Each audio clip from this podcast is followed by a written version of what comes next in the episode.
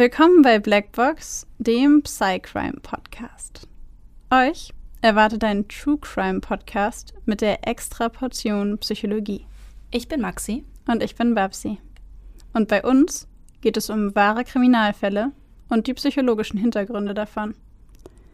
Wir schauen uns an, warum psychisch kranke Straftäter tun, was sie tun, und wir erklären euch die psychischen Erkrankungen, die dahinter stehen. Einige unserer Fälle beinhalten ziemlich viel Gewalt, sowohl psychische, physische als auch mal sexuelle. Manchmal sind sie sehr detailreich beschrieben und oft auch nichts für schwache Nerven. Deswegen empfehle ich euch, auf eure Emotionen zu achten und sollte es euch zu viel werden, schaltet ihr besser ab. Wir haben euch gewarnt. Ab und zu passiert es auch, dass wir bei der Aufnahme lachen oder eine Bemerkung machen. Das ist nie respektlos gemeint. Das liegt eher daran, dass wir sehr tief in der Materie drinstecken und das alles mit Humor ab und zu mal ein bisschen auflockern. Also bitte nicht falsch verstehen. Dieses Jahr widmen wir uns an Valentinstag einem kritischen, aber wie wir finden, sehr, sehr wichtigen Thema, und zwar dem Thema häusliche Gewalt. Wir haben ja alle so ein Bild davon, was häusliche Gewalt eigentlich ist. Wir können uns alle was drunter vorstellen. Ähm, wir würden trotzdem gerne jetzt so eine kleine Definition geben, was häusliche Gewalt eigentlich ist. Häusliche Gewalt bezeichnet nämlich Gewalttaten zwischen Menschen, die in einer häuslichen Gemeinschaft leben oder lebten wie zum Beispiel in der Ehe oder in der Lebenspartnerschaft bzw. intime Beziehungen. Zu häuslicher Gewalt zählen dabei nicht nur Schläge oder körperliche Gewalt, ähm, sondern auch psychische Gewalt, sowas wie Demütigung, Drohungen, Einschüchterung, Isolation oder auch wirtschaftlicher Druck, der vom einen Partner auf den anderen Partner ausgewirkt wird. Das heißt, man denkt ja dabei immer an, an körperliche Gewalt, dabei ist es ganz oft auch gemischt mit psychischer Gewalt oder in vielen Fällen auch einfach nur psychische Gewalt, die genauso schlimm und gravierend sein kann wie körperliche. Und weil wir es uns in dieser Folge zur Aufgabe machen wollen und gemacht haben, genauer zu beleuchten, was genau eigentlich häusliche Gewalt für Betroffene bedeutet und abgesehen davon auch, dass häusliche Gewalt in allen Bevölkerungsschichten und überall auf der Welt vorkommt, haben wir heute statt einem Fall vier Fälle mitgebracht, allerdings vier etwas kürzere, über die wir uns dann im Anschluss unterhalten werden. Genau, und ich würde sagen, halten wir es dieses Jahr an Valentinstag kurz und fangen direkt mit den Fällen an, oder? Ja. Cardiff, Wales 2011. Als sie aufblickt, steht er wieder vor ihr. Lächelnd begrüßt er sie, er wolle nur kurz auf einen Kaffee vorbeischauen, sehen, ob es ihr gut ginge. Charlotte Rooks lächelt. Der große, gut aussehende junge Mann mit den dunklen Augen, der sie auf der Arbeit besucht, ist Craig Thomas. Erst vor kurzem haben sich die beiden kennengelernt und Charlotte kann nicht anders, als ihn zumindest ein bisschen gut zu finden. Er ist so lieb und so fürsorglich. Mit ihrem aktuellen Freund läuft die Beziehung derzeit nicht so gut und so lässt sich die junge Frau mit den leuchtenden blauen Augen zumindest oberflächlich ein wenig auf das Geplänkel ein. Doch Thomas lässt nicht locker, bietet ihr sogar an, sie könne ein paar Tage alleine in seiner Wohnung verbringen, sollte sie Zeit für sich brauchen. Charlotte fühlt sich geschmeichelt, doch lehnt ab, und obwohl die beiden sich so gut verstehen, verläuft der Kontakt nach einiger Zeit im Sand. Erst zwei Jahre später begegnen sich die beiden zufällig in Cardiff, Wales, wieder. Charlotte macht zu diesem Zeitpunkt eine schwere Zeit durch, nachdem es in ihrer Wohnung zu einem massiven Brand gekommen ist und sie nun gemeinsam mit ihrem 13-jährigen Sohn in ein Haus gezogen ist. Leider haben sie noch keine Möbel und keine Ausstattung. Vieles hat die alleinerziehende Mutter bei dem Brand verloren. Doch Thomas ist sofort zur Stelle. Er nimmt sich bei seinem eigenen Job Urlaub, um ganz für Charlotte da zu sein und sie und ihren Sohn zu unterstützen. Die beiden verlieben sich und kommen schnell zusammen, und schließlich zieht Thomas sogar zu den beiden ins Haus ein. Doch was als harmonische, liebevolle und fürsorgliche Beziehung beginnt, verwandelt sich schnell in einen Albtraum. Es beginnt mit verbalen Auseinandersetzungen, Respektlosigkeiten und Drohungen, bis es Charlotte irgendwann reicht. Sie bittet Thomas, wieder in seine eigene Wohnung zu ziehen, denn sie wolle wieder arbeiten gehen, um sich selbst endlich Betten, Schränke und ein Sofa für das Haus kaufen zu können. Es ist dieser Konflikt, bei dem Thomas das erste Mal zuschlägt. Mit ganzer Kraft schlägt er der jungen Frau ins Gesicht. Diese ist mit der Situation so überfordert, dass sie sich bei ihm entschuldigt. Dafür, dass sie ihn so wütend gemacht hat. Sie glaubt, er sei deswegen so wütend geworden, weil sie sich so undankbar verhalte. Nach all der Zeit, die er sich für sie freigenommen hatte, war er nun wohl enttäuscht und verletzt und deshalb so wütend geworden. Kurz darauf bemerkt Charlotte, dass sie schwanger ist. Ab diesem Moment eskaliert die Beziehung der beiden. Immer häufiger beginnt Thomas, die junge Frau zu misshandeln. Wenn die beiden gemeinsam im Auto sitzen, schlägt er ihr immer wieder seitlich ins Gesicht. Wenn die beiden nachts zusammen im Bett liegen, zwingt er sie im Stehen zu schlafen. Stundenlang. Schläft die junge Frau dann wirklich ein, bewirft er sie mit Gegenständen. Einmal schlägt er mit einem Metallteil des Staubsaugers auf ihren Bauch ein. Charlotte ist zu dieser Zeit gerade im dritten Monat schwanger. Als ihre Pflegemutter stirbt, zwingt er sie, Fotos von ihr zu essen. Und den Ring, den sie als einziges Erbstück bekommen hat, auch. Wenn sie sich weigert zu tun, was er sagt, droht er ihr damit, ihrem Sohn etwas anzutun oder jemand anderem in ihrer Familie. Er droht damit, ihnen AIDS-Viren zu spritzen oder ihnen das Gesicht abzureißen. Regelmäßig prügelt er auf die junge Frau ein. Irgendwann sind ihre Verletzungen zu schlimm sodass sie nicht mehr arbeiten gehen kann. Eines ihrer Augen ist durch einen Faustschlag ernsthaft verletzt worden und so zugeschwollen, dass sie es nicht mehr öffnen kann. Sie versucht zur Polizei zu gehen oder irgendjemandem etwas mitzuteilen, doch jedes Mal droht Thomas damit, den Hund zu töten, ihren Sohn zu verletzen oder jemand anderem etwas anzutun. Charlotte hat Angst und akzeptiert die Situation für sich um niemand anderen in Gefahr zu bringen. Schließlich wird sie aus dem neuen Haus gekündigt, da sie die Miete nicht mehr zahlen kann. Panisch bringt sie ihren Sohn zu ihrer Mutter und behauptet, der Vermieter hätte ihr Haus verkauft. Niemand soll erfahren, was wirklich hinter verschlossenen Türen passiert, und auf keinen Fall soll ihr Sohn noch weiter in der Nähe eines Mannes leben, der sie regelmäßig durch das ganze Haus prügelt. Ihre Mutter nimmt ihren kleinen Enkelsohn sofort auf und ist so dankbar darüber, ihre Tochter nach so langer Zeit wiederzusehen, dass sie keine weiteren Fragen stellt.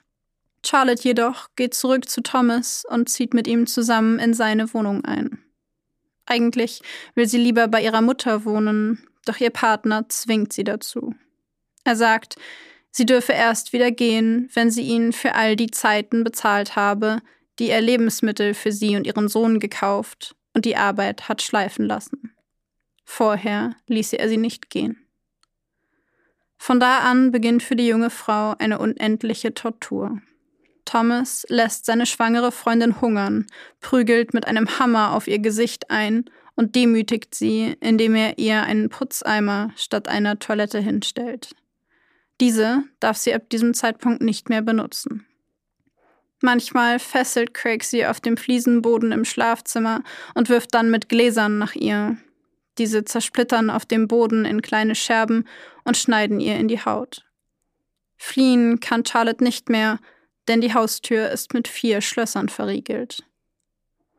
Eines Tages ruft dann sogar die Polizei in der Wohnung von Craig Thomas an. Einer der Nachbarn hatte gesehen, wie er seine schwangere Freundin prügelte und die Behörden angerufen. Die Polizei kam schließlich bei der Wohnung der beiden vorbei, um die Situation zu prüfen. Thomas überzeugte sie davon, dass Charlotte seine psychisch kranke Freundin sei, für die er eigentlich nichts empfinde, sondern sich lediglich verpflichtet fühle, sich um sie zu kümmern, da sie immerhin sein Kind austrage. Die Polizisten geben seinen Namen nicht in das Register im System ein, um seinen Hintergrund zu checken. Sonst hätten sie herausgefunden, dass er bereits ein langes Vorstrafenregister von Gewaltstraftaten hat. Sie fragen Charlotte auch nicht nach einem Gespräch unter vier Augen. Sie prüfen die Situation nicht weiter nach, sondern verlassen die Wohnung ohne jeglichen weiteren Kommentar. Sie glauben Craig Thomas.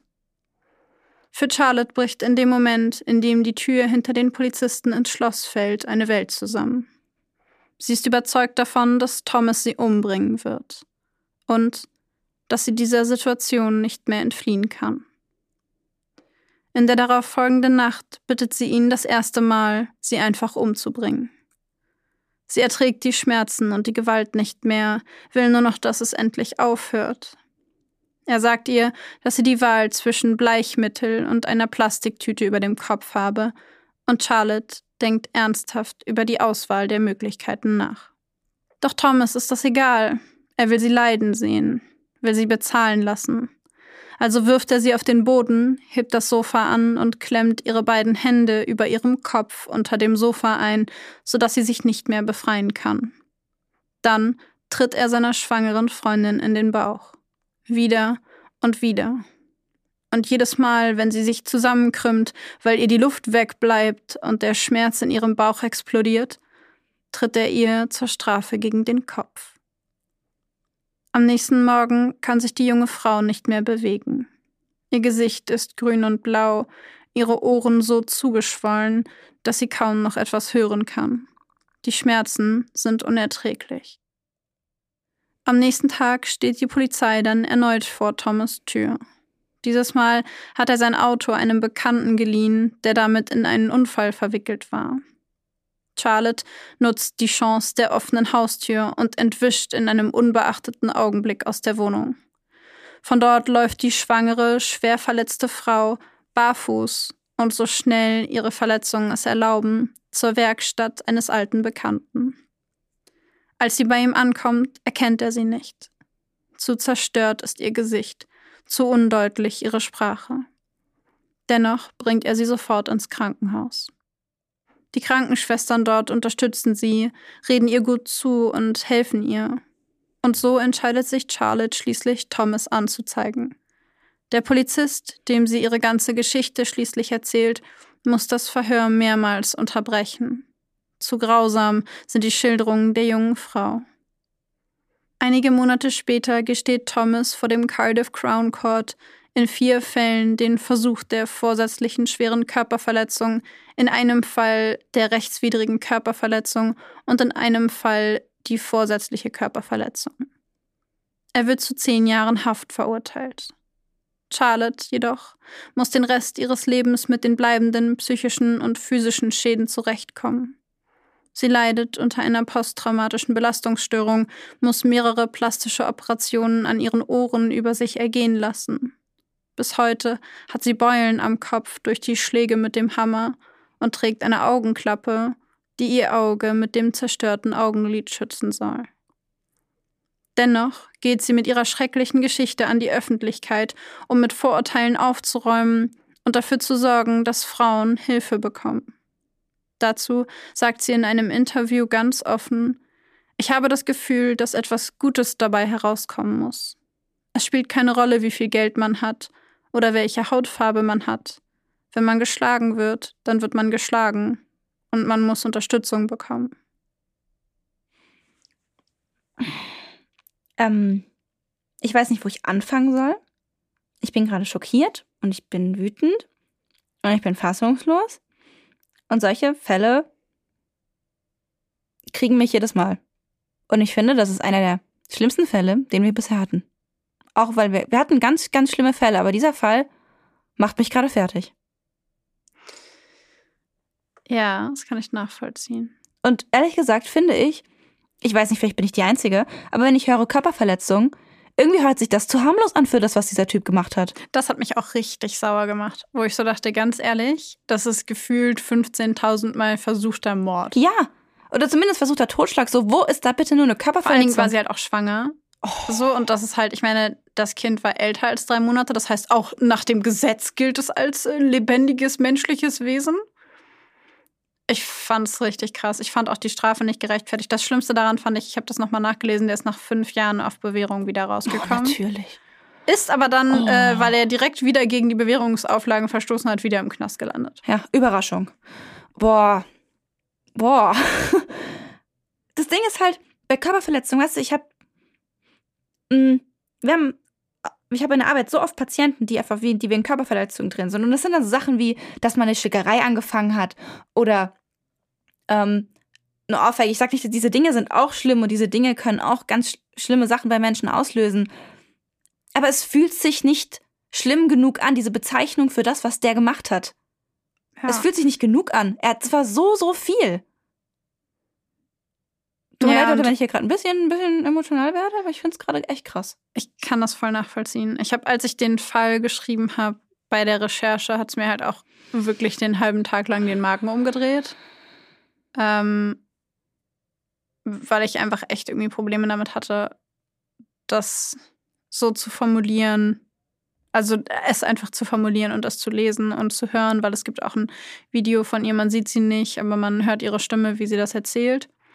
Und es gibt sehr, sehr viele Bilder davon, wie ihre Verletzungen aussahen und wie ihr Gesicht aussah. Und es ist sehr gut in Anführungszeichen dokumentiert. Es gibt so Polizeibilder und sowas und das ist einfach krass. Krass. Es aber, ist einfach krass. Aber auch Gott sei Dank, dass es gut dokumentiert wurde.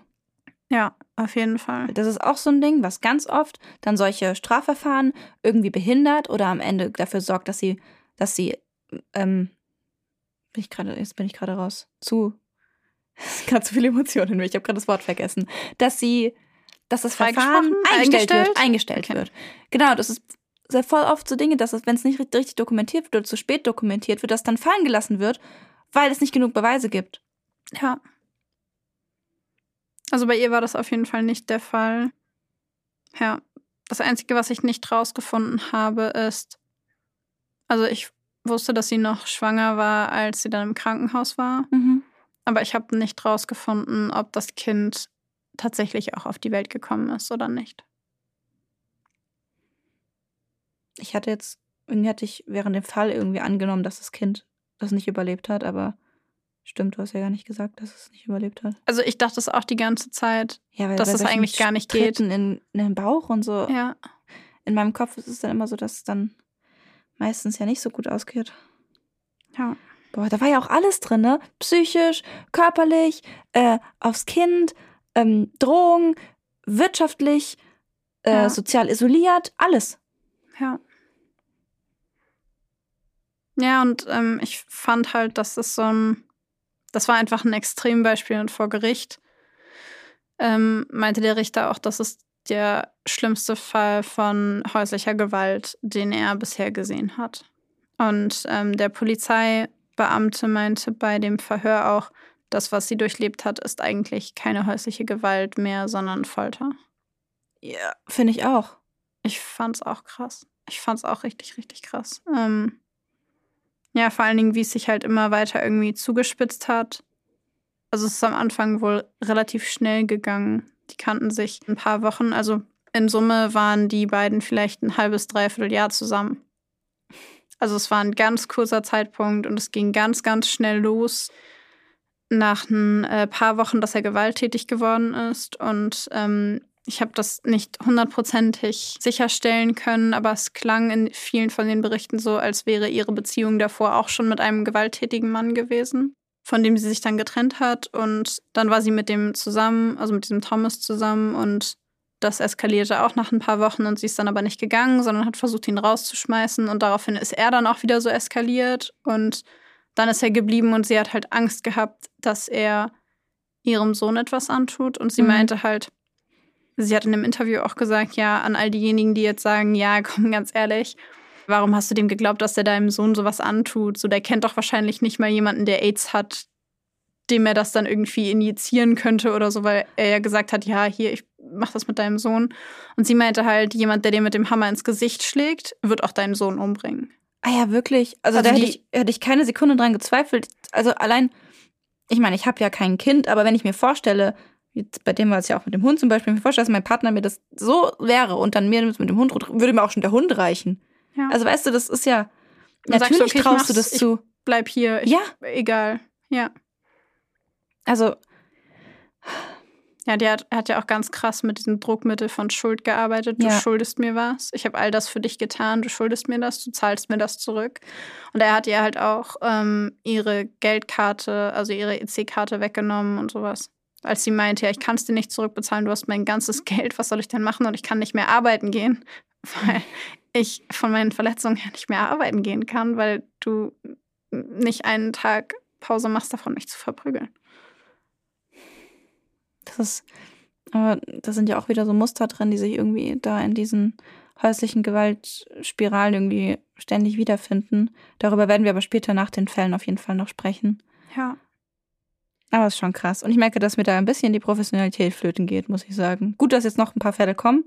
Vielleicht habe ich mich später wieder im Griff. Gucken wir mal. Gucken wir mal. Oh Mann. Okay.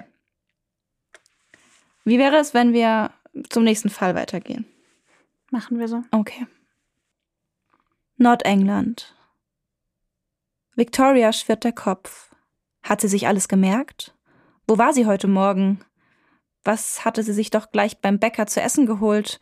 Wie sah die Bedienung dort aus? Über was hatten sie gesprochen? Wann war sie in der Anwaltskanzlei angekommen? Wann genau hatte sie den Computer gestartet und angefangen zu arbeiten?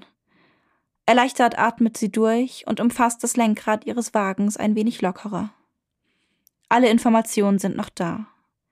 Sie hat nichts vergessen. Nochmal lässt sie den ganzen Tag im Kopf Revue passieren, während sie auf die Uhr und gleichzeitig auf die Straße schaut.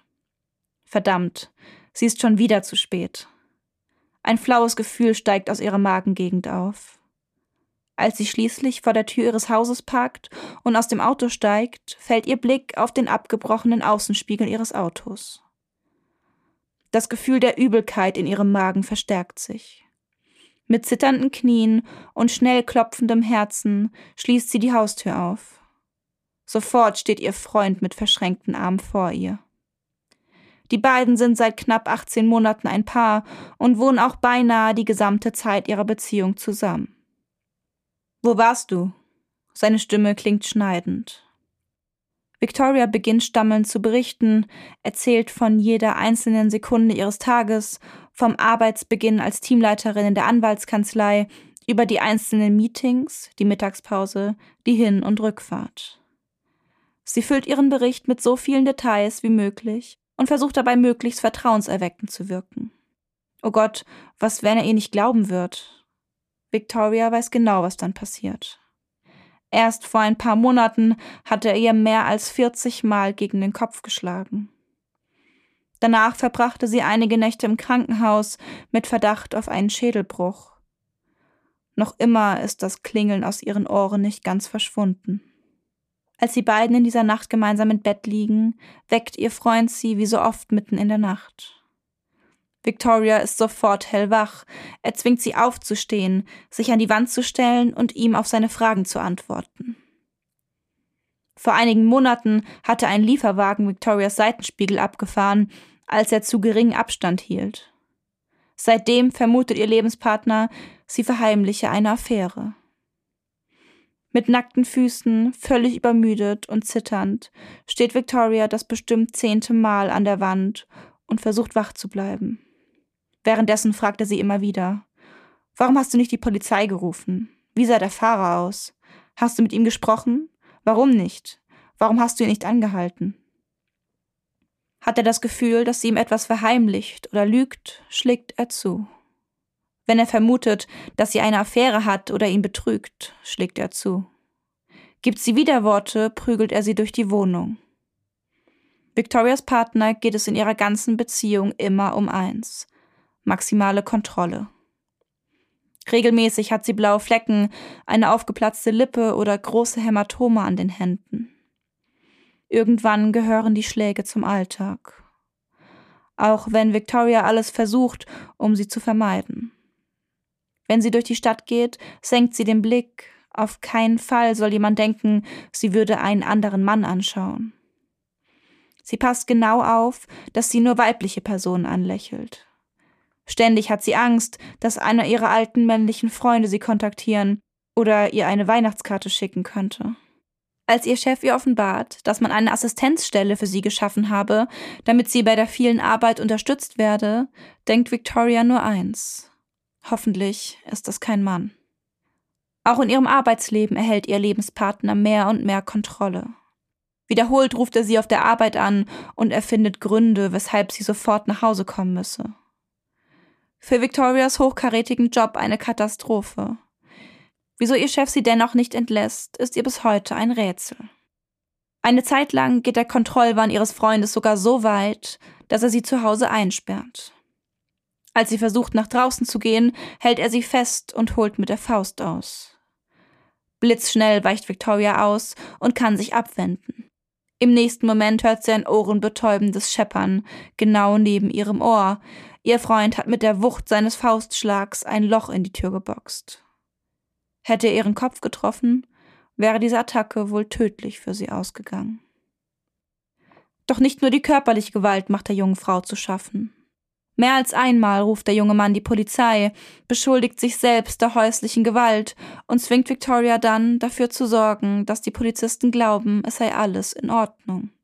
Er will sie testen, sie kontrollieren, sie brechen. Und Victoria, die panische Angst vor ihm hat, gibt ihr Bestes, die Polizisten jedes Mal unverrichteter Dinge wieder davonziehen zu lassen. Manchmal verhört die Polizei sie im Nebenzimmer, dann belauscht er sie und prügelt danach als Strafe für jedes falsche Wort auf die 25-Jährige ein. Oft nach einem dieser gewalttätigen Ausbrüche weint ihr Freund, entschuldigt sich, versichert ihr, dass er sie liebe und dass es nie wieder vorkommen werde. Doch bereits am nächsten Tag sind alle Vorsätze wieder vergessen. Doch es bleibt nicht nur bei der körperlichen und psychischen Gewalt. Dreimal vergewaltigt der junge Mann Victoria und filmt oder fotografiert sie dabei. Die Aufnahmen behält er für sich. Schließlich wird Victoria schwanger und bringt einen kleinen Sohn zur Welt.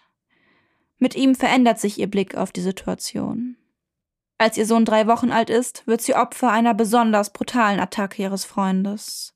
Mehr als 20 Mal tritt er ihr gegen den Kopf. Am nächsten Morgen prügelt er vor den Augen von einigen Handwerkern, die gerade die Haustür reparieren, wieder auf sie ein. In diesem Moment wird ihr eines klar, würde sie jetzt gerade das Baby stillen und versuchen, sich mit einer Hand zu schützen, würde ihr Baby ungeschützt bleiben und sie ist sich sicher, dass dieser Mann das Baby mit einem einzigen Schlag töten könnte. Panisch bittet sie die Handwerker, sofort die Polizei zu rufen, und diese sind innerhalb weniger Minuten da.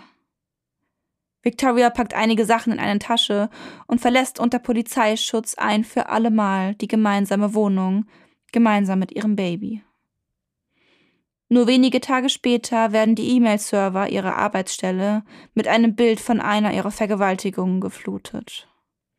Jeder ihrer Mitarbeiter, jeder der Kollegen sieht Victoria in dieser Situation.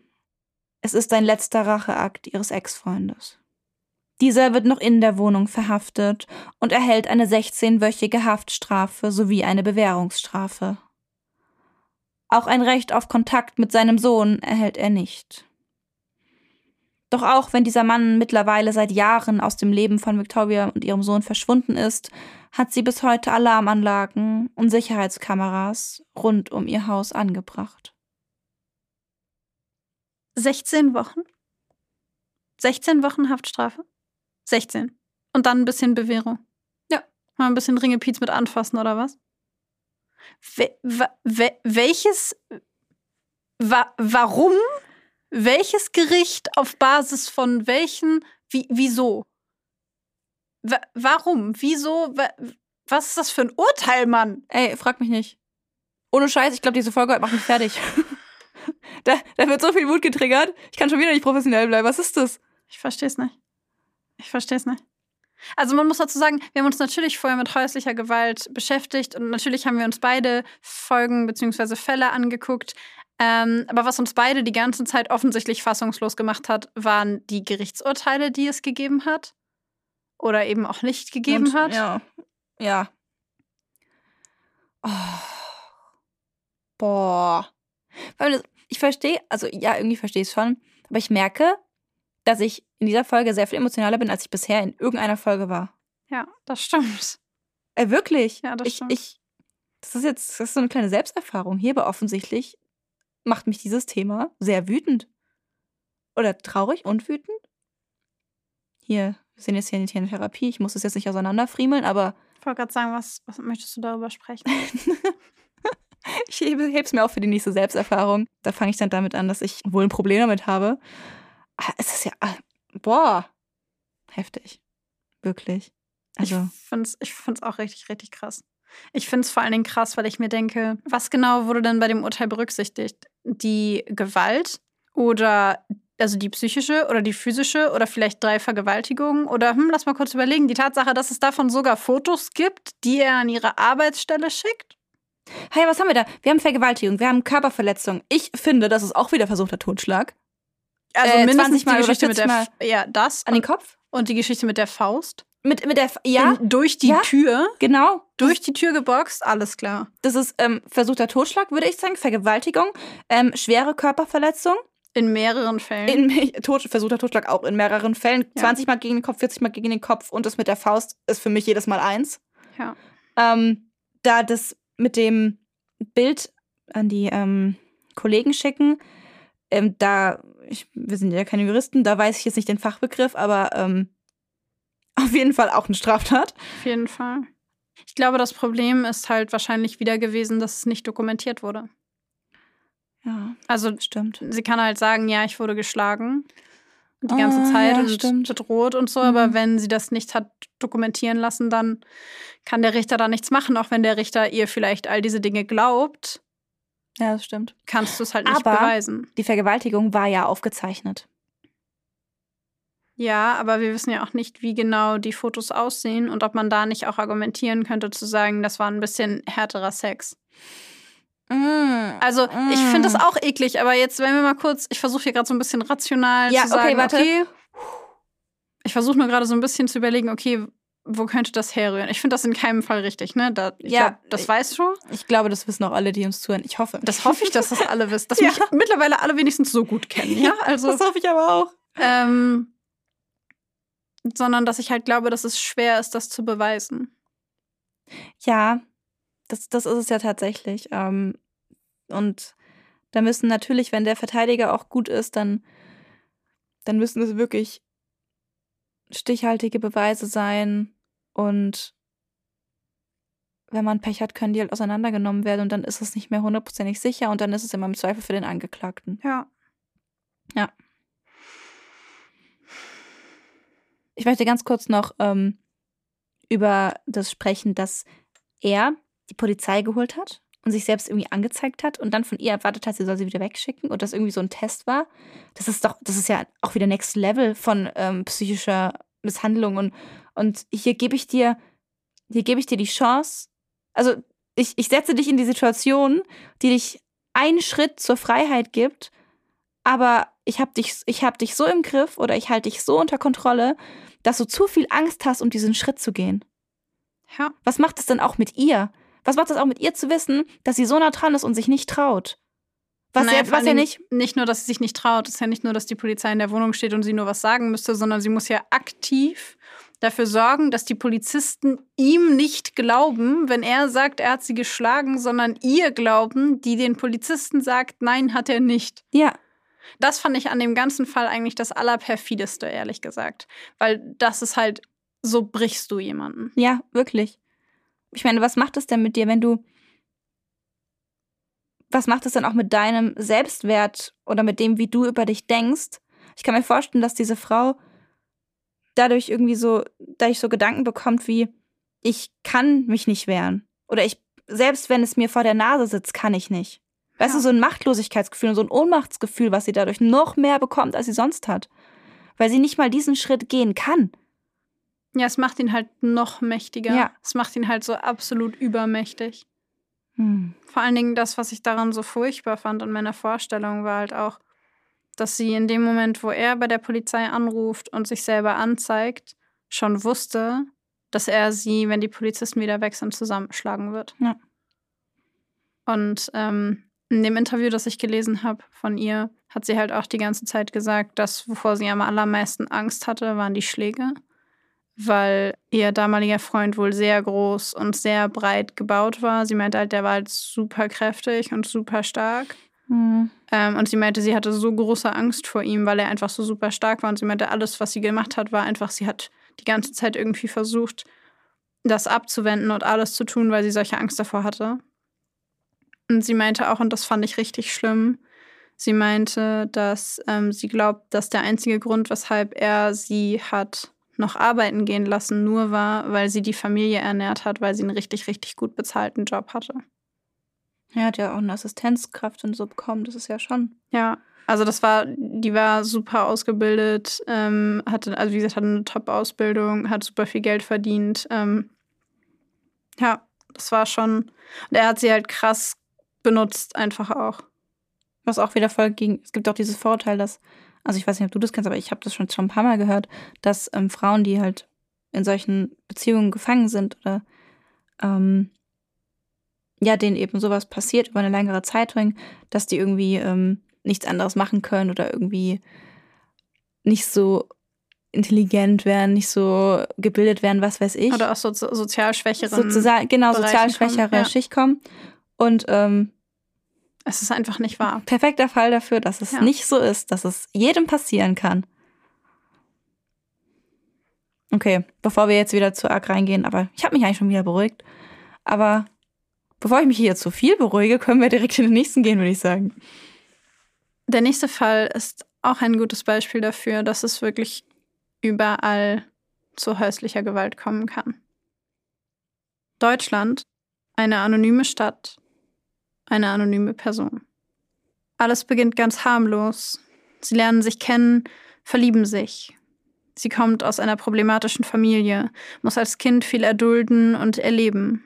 Auch die letzten Beziehungen waren schwierig. Oft hat ihr Partner sie geschlagen, geschubst und getreten. Dabei wünscht sie sich jemanden, der sie beschützt, der auf sie aufpasst und der sie lieb hat. Und er, er möchte all das für sie sein, will sie auf Händen tragen, ihr die Welt zu Füßen legen und ihr zeigen, dass nicht alle Männer so sind, dass es gut sein kann und endlich gut sein wird. Schnell ziehen die beiden zusammen, teilen alles, gemeinsame Konten, gemeinsames Leben. Er will es besser machen als alle anderen Männer davor in ihrem Leben und er würde ihr nie wehtun.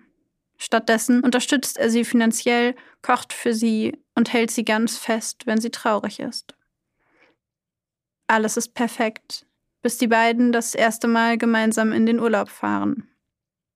Ihr gefällt das Hotel, in dem sie wohnen, überhaupt nicht. Noch an der Rezeption beginnt sie, den Hotelier zur Schnecke zu machen. Wüst schreit sie ihn an und beschimpft ihn. Dann fordert sie ihren Freund auf, sie dabei zu unterstützen. Aber er will nicht. Er schämt sich dafür, dass sie diesen armen Menschen so runtermacht und setzt sich stattdessen vor dem Hotel ins Auto. Als sie nach einigen Minuten aus dem Hotel kommt, kocht sie vor Zorn. Mit einem Ruck reißt sie die Fahrertür auf, setzt sich ins Auto und beginnt ihn anzuschreien. Schließlich holt sie aus und gibt ihm eine schallende Ohrfeige. Danach erklärt sie ihm, sie habe eine schwere Kindheit gehabt und es nicht besser gelernt. Er akzeptiert diese Rechtfertigung. Es ist das letzte Mal, dass der gutmütige junge Mann sie nicht unterstützt und nicht alles tut, um sie zufriedenzustellen. In den folgenden Jahren lebt er ein Leben, das sich immer mehr in Richtung Fassade bewegt. Nach außen gibt er sich Mühe, ein erfolgreiches, funktionierendes Leben mit einer glücklichen Beziehung zu führen, während es hinter der Fassade ganz anders aussieht. Mehrfach ist er in Kliniken in Behandlung wegen Knochenbrüchen, Platz- und Schnittwunden. Denn bei der einen Ohrfeige im Auto damals ist es nicht geblieben. Der junge Mann jedoch wehrt sich nie. Denn er weiß genau, schlägt er einmal zurück, geht sie zur Polizei. Mehr und mehr isoliert seine Freundin ihn von der Außenwelt. Freunde dürfen nicht mehr zu Besuch in die gemeinsame Wohnung, Grußkarten von Familienmitgliedern werden einfach weggeworfen, ohne dass er sie einmal gesehen hat. Jeder, der ihm helfen könnte, jeder, der Zeuge ihrer brutalen Gewaltausbrüche werden könnte, darf nicht mehr kontaktiert werden. Doch die Schläge sind nicht das Schlimmste für ihn. Schlimmer ist die psychische Gewalt. Einmal zieht seine Freundin sich vor seinen Augen nackt aus, schlägt, kratzt und tritt sich selbst und schreit dabei. Anschließend holt sie ein Diktiergerät heraus. Mein Joker, sagt sie nur und verlässt lachend den Raum. Jahrelang bleibt er in dieser Beziehung, öffnet sich niemandem, bis er es schließlich schafft, die Beziehung zu beenden. Wer hätte ihm denn auch geglaubt, wenn er, der große, breite, muskulöse Mann, gesagt hätte, meine Freundin verprügelt mich. Ich finde es gut, dass wir einen Fall hier drin haben, wo auch ein Mann Opfer von häuslicher Gewalt ist. Ähm, nicht, weil ich es gut finde, dass da häusliche Gewalt an einem Mann stattgefunden hat, sondern so repräsentativ, weil man sonst bei häuslicher Gewalt immer nur an Frauen denkt und dabei passiert das auch Männern und wird bei Männern teilweise irgendwie belächelt oder nicht ernst genommen oder Männer haben das Gefühl, sie dürfen das nicht sagen, weil es ja irgendwie peinlich ist, von einer Frau geschlagen zu werden. So diese Einstellungen oder Gedanken gibt's ja. Und deswegen finde ich es irgendwie gut, dass wir jetzt auch mal darüber sprechen. Wir haben ja zu Beginn der Folge schon gesagt, dass wir gerne mit Stigmata und Vorteilen aufräumen wollen. Und ich fand es halt super wichtig, da auf jeden Fall einen Fall mit zu integrieren, in dem ein Mann Opfer häuslicher Gewalt wird.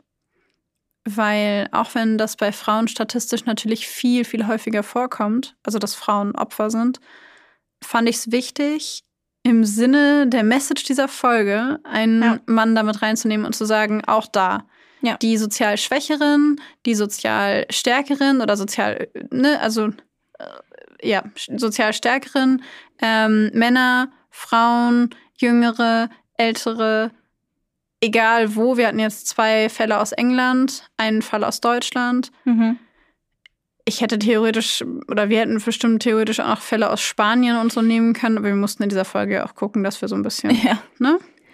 Ähm, genau, und was ich, also ich glaube, wir haben noch einen Fall, wenn ich mich nicht täusche. Mhm. Und dann würde ich voll gerne, ähm, dass wir so ein bisschen auch vielleicht über Parallelen reden, die wir über die Fälle hinweg ja. sehen, was so ähnlich war und sowas. Auf jeden Fall. Ja. Ich will nur einmal ganz kurz noch meinen schlimmsten Moment in diesem Fall teilen. Was ist es, dass sie sich selbst aufnimmt, während sie sich schlägt und dann meint von wegen mein Joker. Also von wegen, dass sie dann zur Polizei geht und wenn er nicht das macht, was sie möchte und dann sagt, er hat sie geschlagen. Ja. Boah, da krieg ich auch wieder einen Hals. Wir sollten weitermachen, sonst geht's wieder los. Boah. Ja, das ah. ist eine für uns beide emotional fordernde Folge. Aber sehr. Ich habe ich hab keine im Kopf, die so war. Hm, ich hatte so einige im Hinterkopf. Ich, aber wir hatten das ja schon ein paar Mal, dass ich so meinte, ja. Gott, ich werde so emotional, ich bin so ja. sauer gerade. Ja. Hm. Okay, dann bin ich jetzt mit meinem zweiten Fall dran und dann würde ich sagen, reden wir über die Parallelen. Mhm. Gut. Gera Neustadt an der Orla, Deutschland, Dezember 2019. Seit einem Jahr sind die beiden nun zusammen. Ein Jahr voller Gewalt und Angst, voller Entschuldigungen, Liebesbekundungen und Schlägen. Dabei müsste er es besser wissen. Schon die Frau vor ihr hat ihn angezeigt. Schon sie hat er mehrfach geschlagen und stand damit vor Gericht. Doch nun scheint der Höhepunkt erreicht. Bewaffnet mit einer Axt stürmt er auf sie zu, richtet sie auf ihre Arme, verletzt sie dabei schwer. Sie kommt ins Krankenhaus, die Wunden verheilen. Sie wird entlassen und kehrt zu ihm zurück. Vielleicht aus Liebe oder Hoffnung oder Angst? Kurz darauf legt er wieder zu. Und wieder, doch sie geht nicht. Im Juni 2020 dann eskaliert die Situation wieder. Zwei Tage hintereinander prügelt er auf die 32-jährige Frau ein.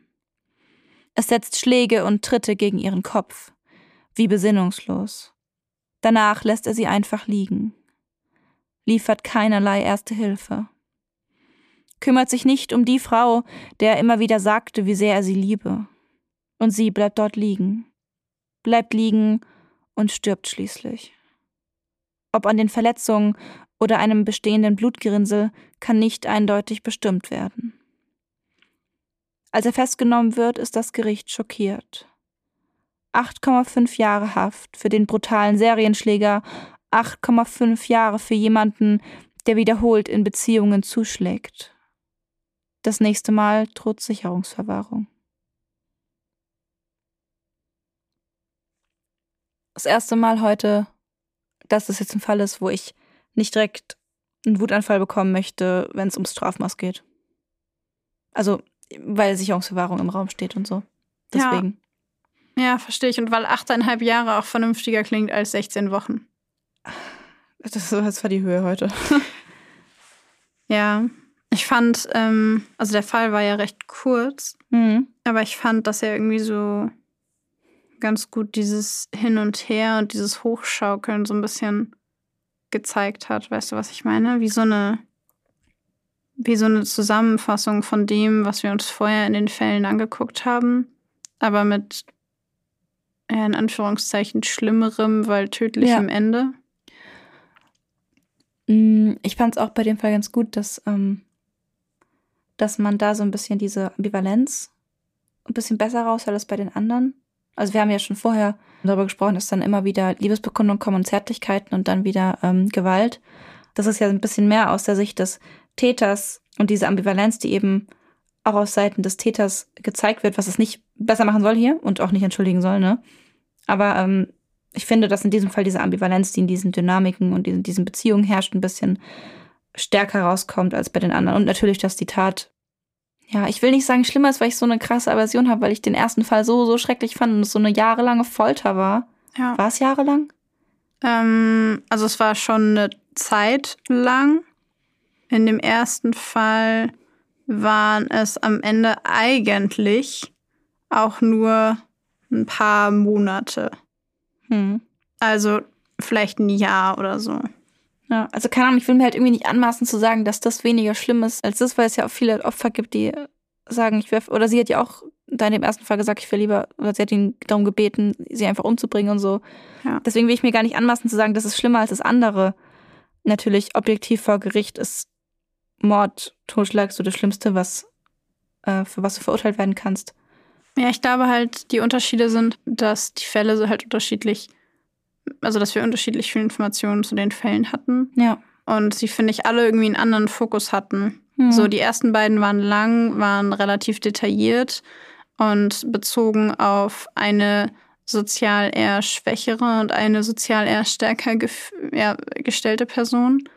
Ähm, und der dritte Fall war dann, ne, also ein, ein, ein, ein Mann, der ähm, häuslicher Gewalt ausgesetzt war. Und im letzten Fall hatten wir dann so ein bisschen Perspektivwechsel. Mhm. Von daher, ähm, also ich fand irgendwie, dass jeder Fall so seine individuellen, schlimmen Aspekte hatte. Und wir wissen ja auch nicht, ob zum Beispiel in dem Fall, den du gerade vorgelesen hast, ob es da nicht vielleicht auch Todesdrohungen und sowas gab, weil der hat sie ja auch regelmäßig geschlagen. Ja, das stimmt. Weil es da einfach nicht mehr Details gab. Aber kann ja sein, dass es auch ewig lang ging und auf dem gleichen Level der erste oder zweite Fall. Oder Ja. auch der dritte. Genau. Ja. Gut. Ich würde sagen, wollen wir direkt in die Parallelen gehen? Ja, ja, ja, super gerne. Was mir am krassesten aufgefallen ist, ist die Tatsache, dass es bei allen relativ schnell in der Beziehung Richtung Gewalt ging. Ja. Ähm, das waren alles Beziehungen, bei denen es im ersten halben, dreiviertel Jahr irgendwie so, zumindest im ersten Jahr, irgendwann das erste Mal zu Gewalt gekommen ist. Und das fand ich sehr, sehr auffällig. Ja, und ich finde es auch auffällig, dass ähm, beim letzten wissen wir es ja nicht, aber dass ähm, alle so angefangen haben wie so die perfekte Beziehung.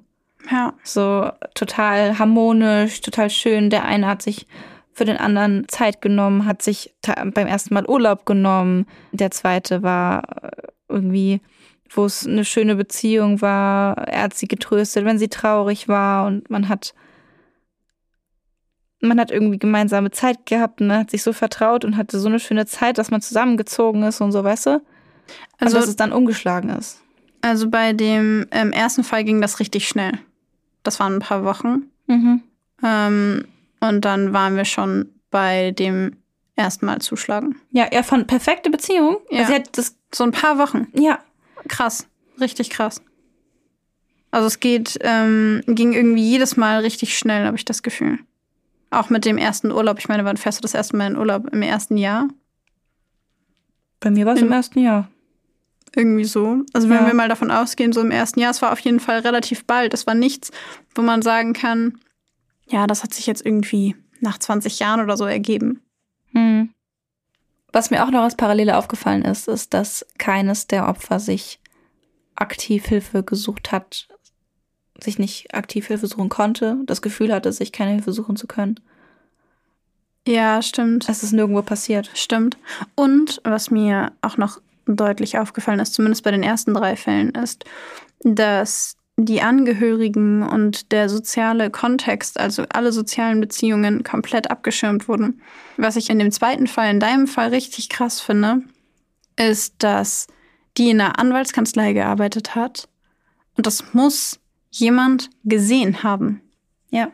Diese blauen Flecken muss jemand gesehen haben. Und ähm, eine aufgeplatzte Lippe und sowas. Diese klassischen, so dämlich wie das klingt, die klassischen Symptome oder klassischen Anzeichen für häusliche Gewalt sind in meinem Kopf immer ein blaues Auge, eine aufgeplatzte Lippe, blaue Flecken an den Handgelenken oder sowas.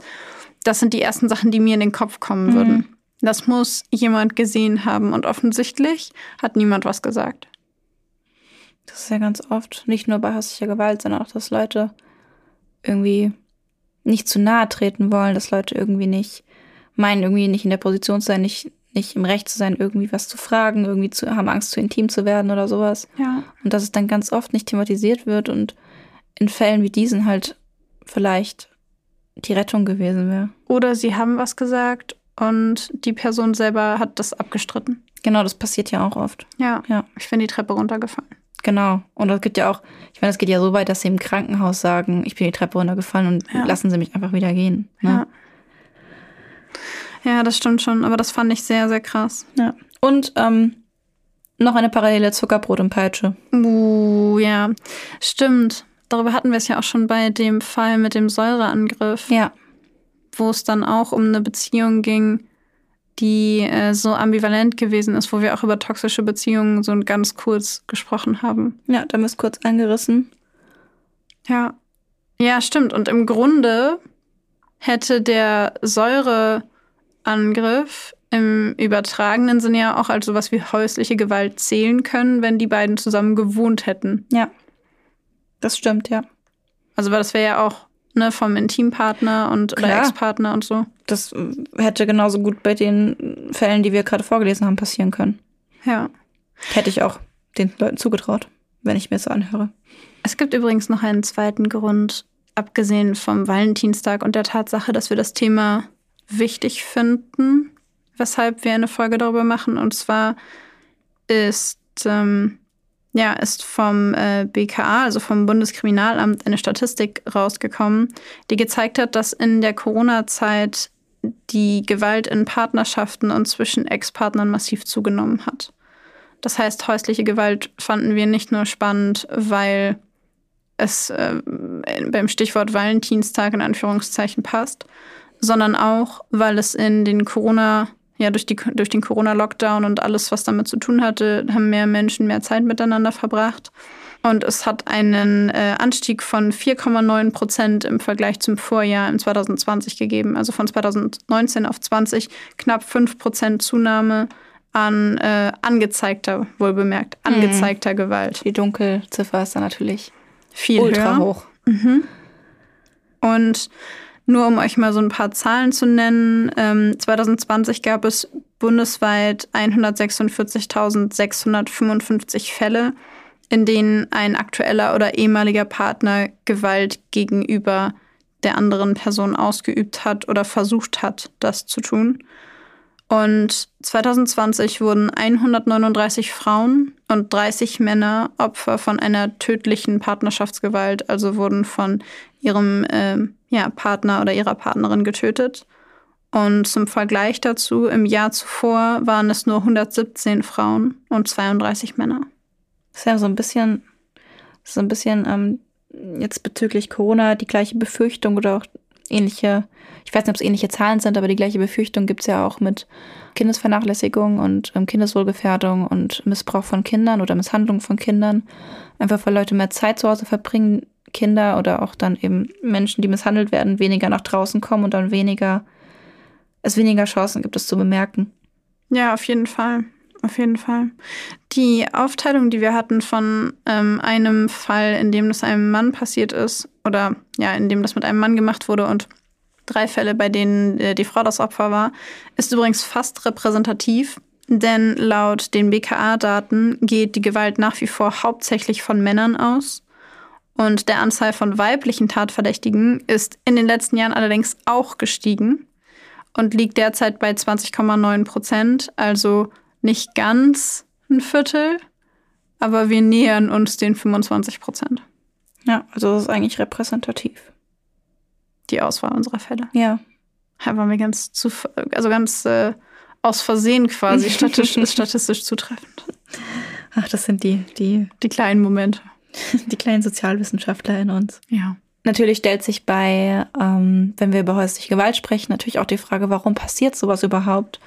Warum fangen Menschen an, ihre, ihre Partner, von denen sie sagen, sie lieben sie eigentlich, so sehr zu misshandeln und teilweise zu missbrauchen? Und so liegt es an einer schlechten Beziehung, liegt es an, hat das Opfer eine Teilschuld oder ist dann der Täter schuld? Welche Dynamiken bestehen da? Wir haben es schon ein bisschen in dem Fall mit dem Säureangriff zu Berfin Özek angesprochen. Hier möchten wir es natürlich auch noch mal ein bisschen vertiefen. Der Verein Terre de Femme, der Verein Menschenrechte für die Frau, betont zum Beispiel, dass häusliche Gewalt nicht, wie ich gerade die Frage gestellt habe, als Resultat von einer schlecht laufenden Beziehung oder eines Streits gesehen werden darf. Ähm, die betonen ganz deutlich, dass die Schuld da beim gewalttätigen Partner liegt. Und dem würden wir uns hier gerne anschließen. Auf jeden Fall. Die Schuld liegt immer beim gewalttätigen Partner. Auf jeden Fall. Und auch wenn dann solche Ausreden kommen wie, ja, ich habe Alkohol genommen, da kann ich mich nicht kontrollieren, ähm, unter Drogeneinfluss, was ja auch schon in unserem Podcast als Beispiele gezählt hat, wo es uns zu Schuldunfähigkeit geführt hat. Es ist einfach keine Entschuldigung für Gewalt. Es ist natürlich so, dass manche Menschen im Rauschzustand aggressiv werden und die Kontrolle verlieren. Ähm, macht's nicht besser, entschuldigt's nicht. Ne? Brauchen wir, glaube ich, nicht so drüber dis zu diskutieren. Ja. Die Motive für Gewalt in der Partnerschaft ähm, liegen oft darin, dass der Gewalt ausübende Partner Macht ausüben möchte und den vermeintlich körperlich unterlegen unterdrücken möchte. Ähm, bei Männern ist so ein Risikofaktor der, dass sie mit veralteten, wenn sie mit veralteten Rollenbildern aufwachsen, dann kann es passieren, dass sie versuchen, Probleme in der Beziehung oder auch Probleme mit sich selbst mit Dominanz, körperlicher Stärke, Kontrolle oder Gewalt zu lösen. Ein weiterer Risikofaktor ist eine gewalttätige Kindheit. Also in dem Sinne, dass das Opfer von früher zum Täter im Erwachsenenalter wird ähm, und eben der Täter Gewalt gegenüber seinem oder der Gewalt ausübende Partner Gewalt gegen seinen Partner ausübt, dadurch, dass er es in der Kindheit eben so gelernt hat und so vorgelebt bekommen hat. Auch wieder keine Entschuldigung, aber wir sind hier bei den Ursachen. Erklärungsansatz. Genau. Was ich super interessant fand, ist das soziale oder also das soziale Ungleichgewicht oder das Bildungsniveau-Ungleichgewicht Mhm. äh, in einer Beziehung, das äh, ja häusliche Gewalt auch begünstigen kann, weil ich da immer dran denken muss an so ein Kindergartenkind zum Beispiel. Wenn ich dir nicht, also wenn dieses Kind dir nicht mehr richtig erklären kann, warum es jetzt im Recht ist oder warum es jetzt etwas haben will oder überfordert ist damit, wie kriege ich meinen Willen jetzt durch, ähm, dann werden Kinder ja auch manchmal handgreiflich. Ja. So, wenn alles Schimpfen und Schreien nichts mehr hilft, dann hau ich dir halt mit, mit meinem Bauklotz eine rein. Ja. Und ähm, ich musste in so zwischenmenschlichen Beziehungen an Situationen denken, in denen die eine Person der anderen vom, von den Argumentationsfähigkeiten her überlegen ist. Und das bei der anderen Person dann ja auch Machtlosigkeit oder das Gefühl von Hilflosigkeit auslösen kann. Und wenn die andere Person dann nicht so gut in der Lage ist, da argumentativ quasi mitzuziehen, dann irgendwie die Nerven verliert, die Beherrschung verliert und zuschlägt. Und das ist ein bisschen das gleiche Prinzip, finde ich, wie bei diesem Kindergartenkind. Wenn ich argumentativ mit dir nicht mehr mithalten kann, dann nutze ich halt meine körperliche Überlegenheit, um klarzustellen, dass ich trotzdem recht habe. Ja, das ist aber auch ein ganz fehlender Umgang mit Frustration. Ja, Also ich meine, ich verstehe, Natürlich. ich verstehe das Gefühl von Frustration, wenn man in einem Streit ist und merkt, dass man gerade eigentlich nicht recht hat und man trotzdem irgendwie auf seiner Meinung beharren will. Ich glaube, das kennen wir alle. Und dass man dann frustriert ist und vielleicht irgendwelche dummen Sachen bringt oder dann irgendwie wütender wird, weil es eben nicht so läuft, wie man möchte. Aber es ist was ganz anderes, diese Frustration zu empfinden und als dann zu meinen, weil man diese Frustration nicht aushalten kann oder weil man sie nicht selbst bewältigen kann, dann zu Gewalt zu greifen. Absolut. Ich glaube nur, dass es eben ganz unterschiedliche Mechanismen in dem Kontext gibt, dass Leute sich dann so emotional in die Ecke gedrängt fühlen, dass Ja. sie das Gefühl haben, ich habe keinen Ausweg mehr. Und wenn man dann nicht gelernt hat, selber zu reflektieren, seine Emotionen zu reflektieren. Wo stehe ich gerade? Warum fühle ich mich so? Brauche ich vielleicht mal kurz fünf Minuten Timeout von diesem Streit? Ja, Ich genau. zum Beispiel nehme mir richtig oft Timeouts bei Streits, ähm, weil ich tendenziell jemand bin, der dann auch irgendwie wütend, also der dann wütend wird Mhm. und dann auch irgendwie lauter wird manchmal. Und ich mag das an mir aber nicht, weil man so Probleme nicht löst. Und äh, dann mache ich das selber zum Beispiel auch, dass ich sage, okay, pass auf, ich brauche jetzt mal kurz fünf Minuten oder zehn Minuten. Ich bin in zehn Minuten wieder da, aber zehn Minuten muss ich jetzt mal kurz in einen anderen Raum gehen, weil ich muss mich kurz beruhigen, damit wir danach vernünftig darüber reden können. Ja. Und ich glaube halt, diese Fähigkeit für sich zu etablieren, sich selber zu beobachten, zu merken, also nicht, dass ich glauben würde, ich würde meinen Freund sonst schlagen, ne? Aber ähm, es reicht ja schon, jemanden anzuschreien oder irgendwie zu merken, dass man, ne, dass man so emotional Ja. wird, dass man nicht mehr klar denken kann. Dass man vielleicht irgendwie Sachen sagt, die man später bereut. Und an Genau. der Stelle kannst du ja schon sagen, okay, stopp, ich gehe mal Mhm. kurz zehn Minuten in einen anderen Raum, weil ich möchte das für meine Beziehung nicht. Und du dann im anderen Raum ja für dich Coping-Strategien hast, wie du mit deiner Wut umgehst. Ja, genau. Es geht um Strategien zum Umgang mit negativen Gefühlen. Ja. Und zum Beispiel, in deinem Beispiel auch Kinder, natürlich können Kinder das noch nicht. Kinder haben diese Strategien noch nicht. Und dann wird eben öfter mal ausgeholt oder mit einem Spielzeug irgendwie geworfen oder sowas. Aber bei Kindern ist eben dann, kann ich mir vorstellen, ähnliches, ähnlicher Mechanismus wie eben dann bei diesen Menschen. Das sind Menschen, die, die, was diese Strategien angeht, auf so einem ähnlichen Level sind. Die Ja. keine Strategien haben. Keine Strategien gelernt haben und dann irgendwie als, als Strategie die Gewalt wählen, weil das ist das, was sie kennen und was sie können. Ja, es ist halt dieses, ja, dieses uralte Prinzip. Ich, ich weiß nicht, ob du dich noch daran erinnerst, wir hatten das mal im Rechtspsychologiekurs, ähm, als Oh, es um das Thema Gewalt ging und unser Dozent vorne stand und gesagt hat, Gewalt ist geil. Wer stimmt mir zu? Ja, kann ich mich dran erinnern. Ähm, Er hat ein paar provozierende Aussagen getroffen, der Gute.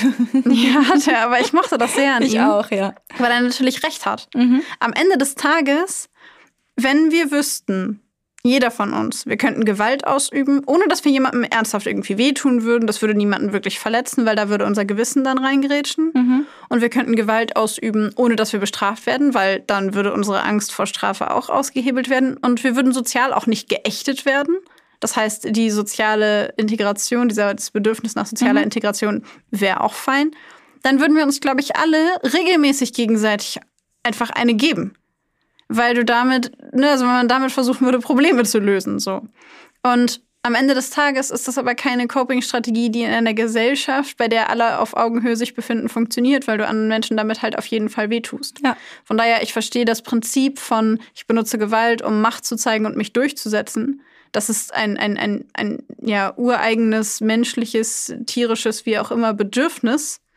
Aber man könnte in unserer zivilisierten Gesellschaft erwarten, dass wir einen Umgang mit so etwas gefunden haben und die Regeln ganz klar sind. Und ich glaube, dass da eben auch häufig noch, du hast es ja vorhin gesagt, diese Rollenbilder mit reinkommen Mhm.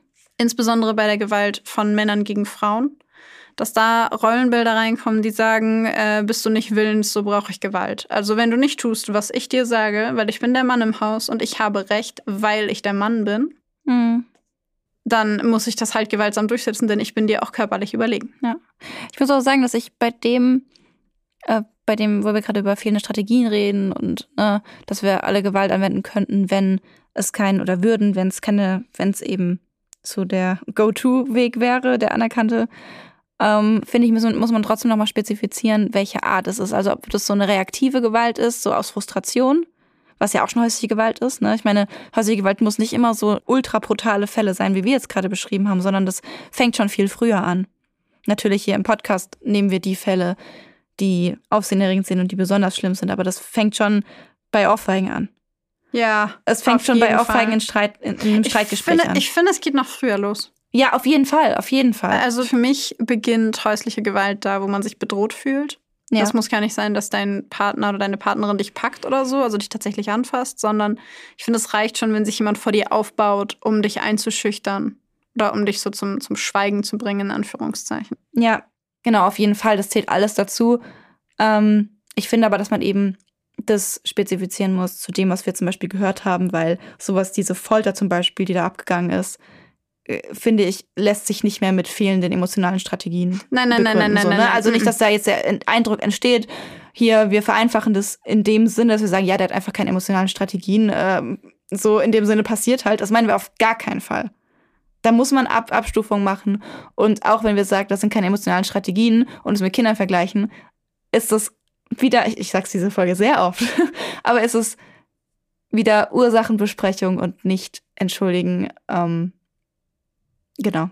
Nein, ich glaube auch, ähm, also auch meine Äußerung zum Thema äh, Gewalt ist eigentlich etwas, das uns ureigen ist. Ja. Soll nicht heißen, es ist vollkommen normal, dass Leute ein solches Maß an Gewalttätigkeit an den Tag legen. Ähm, sondern nur, dass äh, Gewalt um bestimmte Dinge umzusetzen oder durchzubekommen oder sich selber durchzusetzen nicht neu ist. So, ja. und dass es etwas ist, das wir in unserer Gesellschaft gelernt haben zu kontrollieren und äh, damit einen guten Umgang zu finden. Zumindest sollte man das. Und dass das bei diesen Individuen, die das nicht können, offensichtlich nicht geschehen ist. Aus äh, verschiedensten Gründen. Ja. Aber nein, ich glaube auch nicht, dass bei den Fällen, die wir präsentiert haben, insbesondere bei den ersten beiden, dass es da ähm, in erster Linie um Coping-Strategien ging, sondern ich glaube, da war ähm, ganz, ganz viel das Thema Selbstwert wichtig. Also, mhm. dass, dass beide ähm, ja, Täter meiner Meinung nach ein massives Selbstwertproblem hatten. Ja. In Kombination mit diesem unglaublichen Macht- und Kontrollebedürfnis ja. und Ausspielen körperlicher Überlegenheit ohne Skrupel. Ja, also, das muss man halt ehrlich sagen. Ich möchte auch einmal ganz kurz noch auf das Thema ähm, zu sprechen kommen. Wir hatten ja jetzt auch äh, zwei Fälle, glaube ich, wo auch Kinder mit beteiligt waren, also wo Kinder mit im Haushalt waren. Zwar nicht wohl betroffen waren von der Gewalt direkt, aber eben mit im Haushalt waren und Gewalt mitbekommen haben. Das reicht. Das reicht vollkommen. Ich würde gern noch darauf eingehen, dass Kinder, die betroffen sind, egal ob das jetzt direkt ist oder ob sie das bei den Eltern mitbekommen haben oder bei einem Elternteil, dass sie so oder so einen eigenständigen Bedarf haben, unterstützt zu werden und ähm, eine Unterstützung, einen Raum zu bekommen, wo das bearbeitet werden kann. Insbesondere, weil in Familien mit ähm, ja, problematischen Familienverhältnissen, völlig egal, ob das jetzt häusliche Gewalt ist oder auch psychisch erkrankte Elternteile, ähm, Alkohol, Drogenabhängige Elternteile etc., da ist der Fokus schnell auf der Person, die geschlagen wird oder schlägt oder schnell bei, dem, bei der Person, die ähm, ja, abhängig ist von irgendwas oder eine psychische Erkrankung hat. Und da fallen Kinder häufig so ein bisschen zwischendurch. Mhm. Also da wird häufig vergessen, dass das mit Kindern auch unglaublich viel macht und dass das für Kinder ganz, ganz furchtbar ist, nicht nur für die Erwachsenen. Ja. Wir haben ja auch darüber gesprochen, dass wir bei der, bei ähm, einer der Fälle ähm, wir uns sicher sind, dass es irgendwie auch gesehen wurde oder gesehen werden musste auf Arbeit in der Anwaltskanzlei. Und wir möchten auch gerne nochmal darauf eingehen, welche Warnsignale es gibt und wie man am besten damit umgeht, wenn zum Beispiel jemand betroffen ist, den man kennt. Erstmal ist es eben so, dass häusliche Gewalt nicht von heute auf morgen beginnt. Das heißt, man sieht nicht direkt ein blaues Auge. Das ist ein schleichender Prozess und oft ist schon das erste Warnsignal zu erkennen, dass Gewaltpotenzial in der, in der Partnerschaft vorhanden ist. Warnsignale können schon sowas sein wie übertriebene Eifersucht, also was halt schon, da haben wir auch schon drüber gesprochen in dem Beffin Özek-Fall, krankhafte Eifersucht, die wirklich einschränkend ist und kontrollierend ist. Sowas wie soziale Isolation, dass soziale Kontakte vom Partner beschnitten werden. Und sollte jemand betroffen sein, den ihr kennt, oder solltet ihr selbst davon betroffen sein, merkt in eurer Beziehung, ey, das ist jetzt einschränkend, das geht jetzt zu weit, ist es total wichtig, darauf zu achten, dass früh Grenzen gesetzt werden, dass man sich nicht denkt, es wird vielleicht besser, wenn ich abwarte, es wird vielleicht besser, wenn er merkt, dass ich nicht fremd gehe, dass ich ähm, keine anderen Männer interessant finde. Nein, früh Grenzen setzen, weil sonst kann das echt hässlich werden auch einfach so eine Dynamik bekommen. Genau. Ich habe das selber schon erlebt, ähm, dass ich in einer meiner vergangenen Beziehungen, nicht, in, nicht mit meinem jetzigen Freund, der World of Warcraft guckt, äh, sondern in einer meiner vergangenen Beziehungen mit jemandem zusammen war, der zu einem Zeitpunkt in der Beziehung angefangen hat zu fragen, wo warst du, mit wem, wer ist das, ähm, wieso, wieso bist du 20 Minuten zu spät, was genau ist passiert, ähm, und dann auch ein unglaubliches Level plötzlich irgendwie so an Eifersucht an den Tag gelegt hat und ich mehr und mehr das Gefühl hatte, dass die Person versucht, mich zu kontrollieren. Und ich reagiere unglaublich aversiv auf sowas. Mhm. Ich hasse das. Und habe äh, da halt auch relativ schnell das Gespräch gesucht und gesagt, okay, pass mal auf, das fühlt sich für mich gerade total falsch an und irgendwie müssen wir darüber reden, weil so kann ich äh, definitiv keine Beziehung führen, das geht nicht. Ja. Ähm, also das habe ich auch schon erlebt und ich glaube, wenn man da früh drüber spricht, kann man da auch irgendwie ähm, intervenieren oder zumindest für sich selber merken, oh, okay, vielleicht ist das eine Red Flag. Wenn das noch weiter so geht, dann weiß ich, ähm, dass es auf jeden Fall nichts ist, was ich gut finde. Und ich finde, da muss man dann auch ehrlich mit sich selber sein und für sich selber realisieren, es macht keinen Sinn, dann zu sagen, okay, aber vielleicht, wenn ich jetzt oft genug beweise, dass es nicht so ist, dann äh, glaubt er oder sie mir das ja. Oder wenn ich jetzt oft genug der Person mein Handy gebe und er oder sie durch meine Nachrichten durchlesen kann, dann vertraut er oder sie mir. Wenn die Person euch von Anfang an schon nicht vertraut und euch nicht glaubt, dass ihr nicht mit fünf anderen Leuten parallel irgendwie am, äh, weiß ich nicht, ähm, hantieren seid, dann wird die Person euch das auch nicht glauben, wenn ihr ihr das 15. Mal euer Handy gebt. Ja. Und ähm, das ist einfach, ich glaube, das es begünstigt das halt auch immer so ein bisschen, dass man dann denkt, ja, ich, ne, ich beweise das jetzt und dann ist es okay mhm. und so. Und ich glaube, das ist natürlich auch so eine individuelle Geschichte, ne? Aber das habe ich tatsächlich auch schon erlebt. Was ja auch irgendwie, irgendwie ein, keine Ahnung, nachvollziehbar ist. Ich meine, man denkt natürlich an das, man, man verliebt sich in jemanden und da sieht man das Gute in jemandem und man, man rechnet nicht damit, dass es irgendwie, was ich was Krankhaftes entwickeln kann und man nimmt einfach an, dass er einfach nur Sicherheit braucht und man denkt es positiv von Menschen. Das ist ja auch voll schön, es braucht ja eine Beziehung auch, aber es hat halt auch Schattenseiten. Ja, ich glaube, es ist einfach, äh, um das zusammenzufassen, ja. wichtig, dass man sich selber hinterfragt, reflektiert und überlegt, fühle ich mich wohl, fühle ich mich bedroht, fühle ich mich kontrolliert? Wenn ja, ansprechen, drüber reden, Grenzen setzen. Wenn die Grenzen nicht akzeptiert werden, ciao Kakao. Mhm.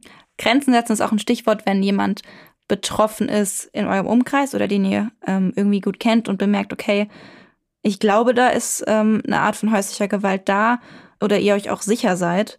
Man kann sich da an Fachberatungsstellen wenden, wo man individuell beraten wird, wie man jetzt in dem speziellen Fall vorgehen kann. Man kann gemeinsam mit diesen Menschen, die da eben sitzen, erarbeiten, wie man individuell unterstützen kann. Das, so eine Grundregel ist eigentlich ähm, auf jeden Fall nachfragen, auf jeden Fall signalisieren, dass man da ist und dass man, dass man die Person sieht und dass man sieht, was passiert. Aber ganz wichtig, die Person nicht unter Druck setzen und keine Maßnahmen gegen den Willen dieser Person einleiten. Weil ähm, das immer noch eine individuelle Entscheidung ist und auch wenn das, wenn das scheint oder wenn es auch die richtige Entscheidung wäre, jetzt die Polizei zu rufen oder jetzt da ähm, reinzugehen, ist es für die betroffenen Personen, wir haben ja schon einmal diese Dynamik angesprochen, die da ist, ist es für diese Personen total schwer, da Maßnahmen einzuleiten und man ist, man steckt ja auch nicht in der Haut. Vielleicht ist dann sowas wie im ersten Fall, wo gedroht wird, dem Sohn was anzutun, den Eltern was anzutun, ne, und was dann die Situation teilweise vielleicht sogar verschlimmert, wenn man da reingeht, ohne zu wissen, was da genau passiert und wie die Dynamik ist und so. Zumal es halt auch dazu führen kann, dass der Täter ähm, rausbekommt, wer das gewesen ist und dann äh, die Person komplett von einem isoliert. Und dann hat ähm, die betroffene Person euch auch nicht mehr als Ansprechpartner oder als potenziellen Gesprächspartner, weil der Kontakt sofort verboten wird. Ich glaube, das ist auch noch so ein Punkt, der da irgendwie Total, eine Rolle spielt ja. und der da noch mit reinspielt. Also ich glaube, es ist halt ganz wichtig dran zu denken, dass, wie so oft gesagt wird, irgendwie, ja, die, ob die Frauen da nicht raus wollen oder ob die irgendwie zu oh. schwach sind oh, oder gut, sonst irgendwas. Gut, dass du das ansprichst. gut, dass du das ansprichst. Natürlich wollen diese Menschen da raus und natürlich fühlen die sich nicht wohl, damit geschlagen zu werden. Und natürlich sind die nicht, liegt es nicht daran, dass es passiert, weil sie schwach sind oder irgendwie sonst irgendwas ist. Das sind Prozesse, die jeden von uns erwischen können. Und deswegen heißt, ist es nicht also auf gar keinen Fall irgendwie abstempeln und sich denken, ja, die fühlt sich da drin wohl wohl, dann lasse ich die halt mal machen. Nein, die können dann nicht. Das liegt dann, das ist dann einfach gerade nicht möglich für diese Person. Und dann ist es ganz wichtig zu sagen, ich bin da und wenn es dir möglich ist, dann helfe ich dir. Ich fand das ganz, ganz wichtig, dass du gerade gesagt hast, dass das jedem passieren kann. Das würde ich gerne, äh, da würde ich gerne auch nochmal drauf eingehen. Diese Dynamiken, die da passieren, entstehen ja zu Beginn davon steht ja häufig eine große Verliebtheit. Ja. Und ähm, in dem Fall zum Beispiel von dem Mann, der, also von dem, von dem Fall, in dem wir den Mann hatten, der Opfer häuslicher Gewalt geworden ist, der wollte seiner Freundin helfen. Der wollte ihr helfen und er wollte sie retten und mhm. er wollte, dass alles gut wird. Und er hat, es, hat seine eigenen Grenzen quasi verschoben und immer weiter verschoben ähm, und hat die Ohrfeige akzeptiert und hat die Gewalt danach akzeptiert, weil er wollte, dass sie ihm glaubt, dass er ihr wirklich helfen will. Und was man nicht vergessen darf, ist, dass es in diesen Beziehungen auch immer mal eine Zeit gegeben hat, in der es richtig schön war. Ja. Und jeder von uns kennt das, würde ich behaupten. Jeder von uns kennt das, wenn man sich aus einer Beziehung löst, wenn man sich trennt, wie auch immer, dass man dann, selbst wenn man sich selber getrennt hat, weil man diese Person nicht mehr sehen will, weil man weiß, es funktioniert nicht und es reicht jetzt und es ist jetzt vorbei, in dem Moment, wo die Person weg ist, denkt man, oh, was war auch so viel Gutes und die hat mir so viel gegeben und da ist so viel Positives. Also auch in den Beziehungen, in denen diese Dynamik entsteht, gab es mal eine schöne Zeit und es gibt gute Momente und die Menschen, die anderen solche Gewalt antun, haben, auch wenn wir das nicht wahrhaben wollen, immer auch gute Eigenschaften, die sie ihrem Partner zeigen und ähm, dann denkt man vielleicht, du wirst dich für mich ändern. Ich muss dir nur beweisen, dass ich die richtige Person für dich bin. Du hast so viele schlechte Erfahrungen in deinem Leben gemacht. Du musst nur einen Menschen haben, der dich bedingungslos liebt.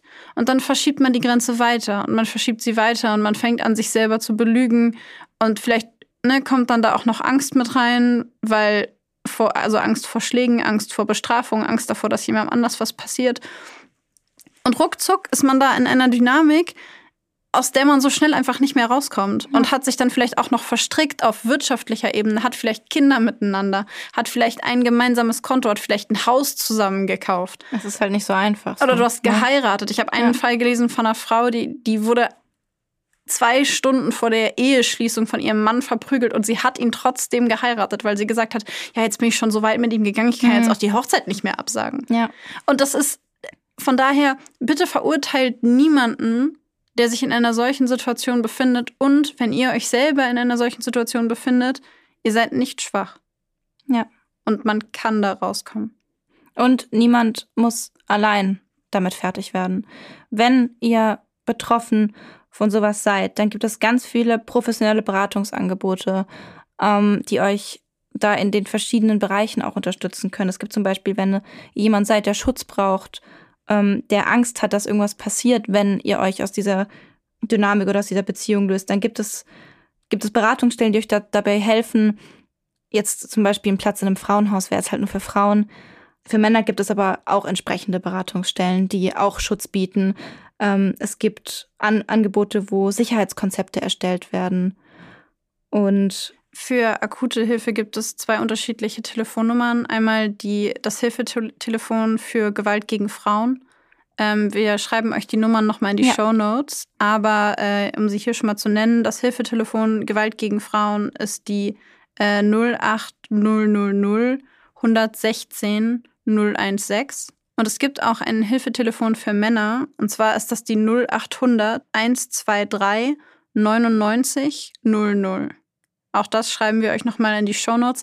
Da könnt ihr anrufen, 24 Stunden jeden Tag, 365 Tage im Jahr und euch Hilfe suchen, darüber sprechen. Ihr müsst da nicht alleine durch, niemand muss da alleine durch und niemand muss sich dafür schämen. Und um den Sinn und die Message dieser Folge noch einmal zusammenzufassen, häusliche Gewalt kommt in jeder Bevölkerungsschicht, in Anführungszeichen, in allen sozialen Schichten, männlich, weiblich, Geschlecht völlig egal, überall auf der Welt vor. Und es ist für niemanden, für kein einziges Opfer eine schöne Erfahrung.